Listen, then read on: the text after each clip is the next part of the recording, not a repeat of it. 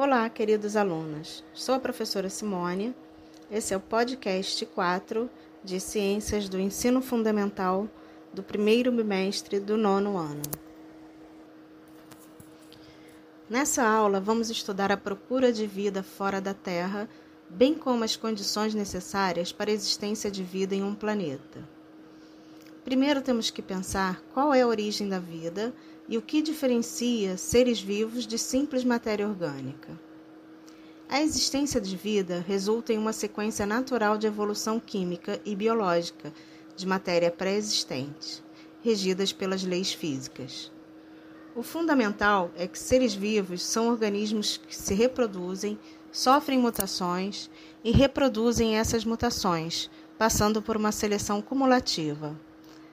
Para a vida inteligente, se faz necessária mais de, centena, de uma centena de bilhões de células, diferenciadas em um organismo extremamente complexo e por isso ainda precisa de muito tempo de estudo e o um processo de seleção natural cumulativa.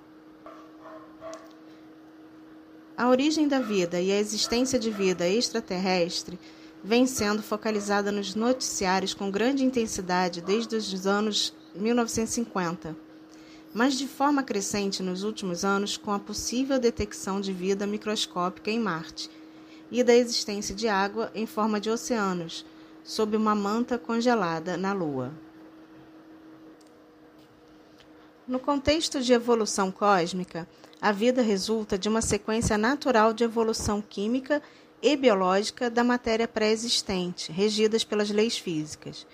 A regra fundamental é que os seres vivos são organismos conjunto de células que têm metabolismo, realizam processos de transformações químicas à custa de energia, se reproduzem, fazem cópias do organismo mediante transferência genética, sofrem mutações, mudam suas características individuais e evoluem, reproduzem a mutação passando por seleção natural.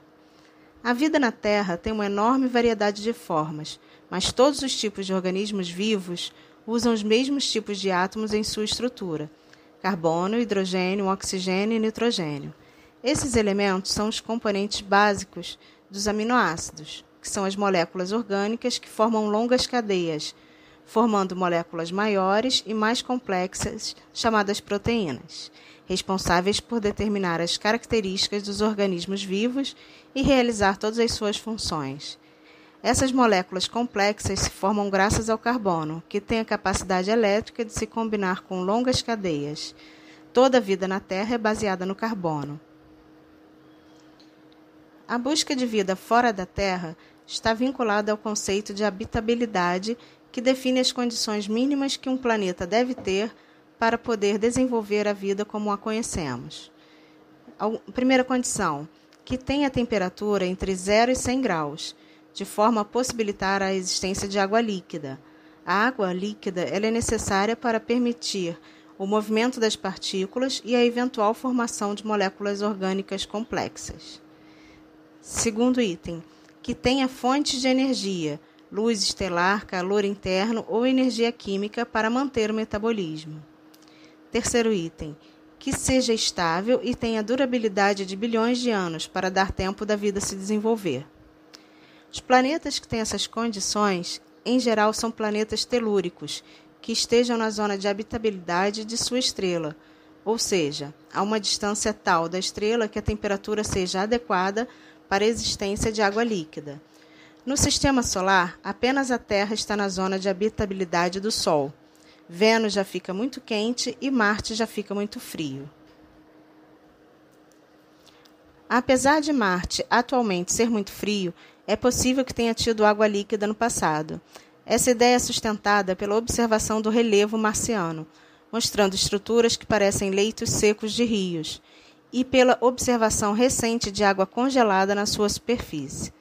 Atualmente não se descarta a possibilidade de que Marte ainda tem água líquida abaixo de sua superfície e o mesmo e que ele possa ter vida microscópica. A possibilidade de vida inteligente em outros planetas do sistema solar está descartada atualmente, mas existem 100 bilhões de estrelas na Via Láctea, e parece altamente improvável que sejamos o único civilização da galáxia, sem falar do universo todo. Da maneira como entendemos a vida na Terra, para haver vida é necessário haver três ingredientes: água líquida, uma certa química, principalmente a química orgânica do carbono, com moléculas capazes de fazer ligações, e energia, que aqui na Terra é principalmente fornecida pela luz do Sol. Paramos aqui, até a próxima aula.